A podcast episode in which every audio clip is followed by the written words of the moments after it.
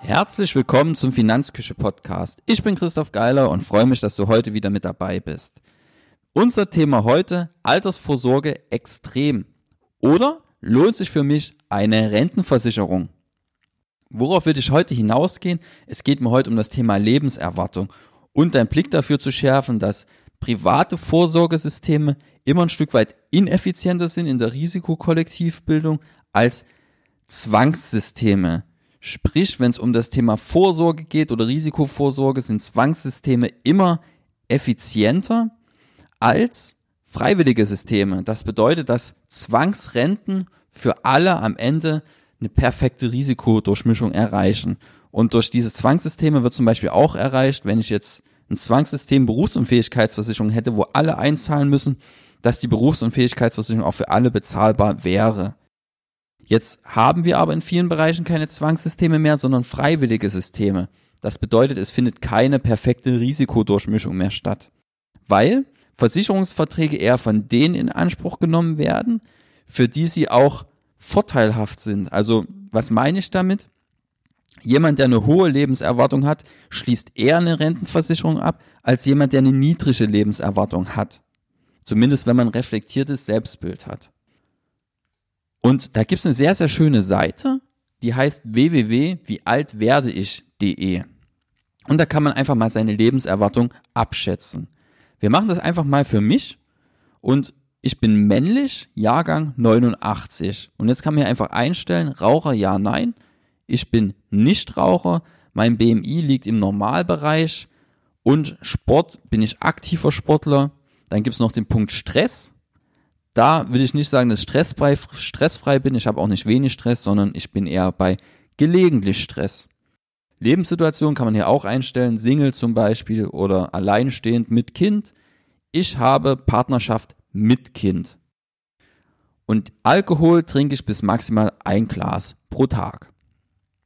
Jetzt wird hier mein, ja, meine Lebenserwartung ausgeworfen und die beträgt 88,7 Jahre. Sprich, im Schnitt werde ich 88,7 Jahre. Das heißt nicht, dass ich mit 88,7 umfalle, sondern es kann durchaus sein, dass ich eher sterbe oder deutlich später. Das ist wirklich nur der Schnitt.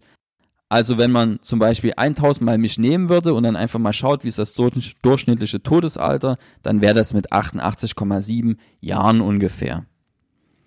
Und man kann jetzt hier einfach mal schauen und die verschiedenen Parameter verändern. Sprich, ich gehe mal von Nichtraucher auf Kettenraucher und schaue, was mit meiner Lebenserwartung passiert. Ähm, das sinkt die von 88,7 auf 79,3 Jahre. Also fast 10 Jahre weniger. Kann man hier wieder ableiten, wenn ich Kettenraucher bin, dann lohnt sich eine Rentenversicherung eher nicht. Und jetzt kann man hier auch schauen, was passiert, wenn ich statt einem Mann eine Frau geworden wäre, dann hätte ich keine Lebenserwartung von 88,7 Jahren, sondern von 92,8 Jahre. Ähm, das heißt, Frauen werden gute vier Jahre älter als Männer. Und dann kann man auch wieder ableiten, Frauen sollten eher eine Rentenversicherung abschließen als Männer. Ganz einfach. Und was ich spannend finde, ist, dass Normalgewicht, das bringt gar nicht die höchste Lebenserwartung. Besser ist es, wenn man ein paar Kilo zu viel hat. Dann würde nämlich meine Lebenserwartung von 88,7 auf 90 Jahre springen. Sprich, ideal ist, wenn du ein paar Kilos zu viel hast für deine Lebenserwartung. Das kippt natürlich schnell. Wenn ich jetzt extremes Übergewicht hätte, dann würde ich nur noch 83,8 Jahre im Schnitt alt werden. Und es würde sich für mich eher nicht lohnen, eine Rentenversicherung abzuschließen. Im Prinzip ist das alles intuitiv greifbar. Für alle, die einen gesunden Lebenswandel haben, lohnt sich eine Rentenversicherung eher als für diejenigen, die einen ungesunden Lebenswandel haben. Und dann ist es auch ganz logisch, dass im Nachrichten immer wieder die Meldungen kommen, ja, ich muss 100 Jahre werden, damit sich meine Versicherung rentiert. Das liegt einfach daran, dass die Lebensversicherer, die wissen ja, dass diese Rentenversicherungen eher von Menschen abgeschlossen werden, die eine hohe Lebenserwartung haben. Denn jemand, der jetzt schon ernsthaft erkrankt ist, der wird sich zehnmal überlegen, bevor er eine Rentenversicherung abschließt und sich dann eher dagegen entscheiden. Sprich, die Lebensversicherer, die kalkulieren sehr, sehr vorsichtig und wissen, dass sie für sich schlechte Risiken ins Boot bekommen. Weil ein langes Leben, also ein tendenziell langes Leben, ist ein schlechtes Risiko für den Versicherer, wenn er quasi die Versichertengemeinschaft gegen ja das Langlebigkeitsrisiko absichert. Das Beste ist für ihn, wenn du quasi in den Rentenbezug kommst und direkt danach verstirbst. Und der nächste Punkt, auf den ich hier vielleicht noch kurz eingehen will, ist das, und was ich schon am Anfang erwähnt hatte, dass Pflichtsysteme immer effizienter sind in der Risikodurchmischung als freiwillige Systeme.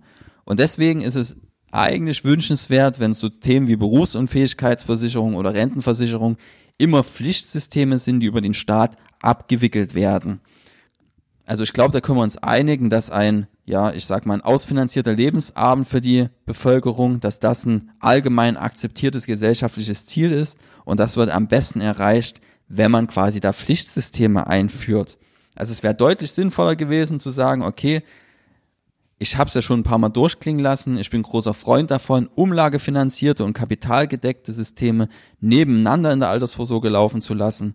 Und da wäre es deutlich sinnvoller gewesen, wenn man einfach die Riester-Rente verpflichtend gemacht hätte. Und das funktioniert natürlich nicht, wenn ich das an private Unternehmen kopple, sondern man hätte das wie andere Länder machen können und einfach so eine Art Staatsfonds einführen können. Dann hätte man ein verpflichtendes System gehabt mit der perfekten Risikodurchmischung und deutlich günstiger, als es die privaten Unternehmen aktuell anbieten. Problem gelöst. Aber das haben wir nicht. Das ist nur eine kleine Randnotiz, weil wir können ja nur mit dem arbeiten, was wir haben. Das Einzige, was wir machen können, wir können unser Kreuz auf dem Wahlzettel ein bisschen anders setzen. Ansonsten haben wir da nicht viel Handlungsspielraum. In dem Sinne, was solltest du dir für heute mitnehmen? Wenn du einen gesunden Lebenswandel hast, lohnt es sich für dich eher eine Rentenversicherung abzuschließen, als wenn du einen ungesunden Lebenswandel hast. Damit sind wir am Ende der Episode angekommen. Ich wünsche dir noch einen schönen Tag. Bis zum nächsten Mal. Tschüss.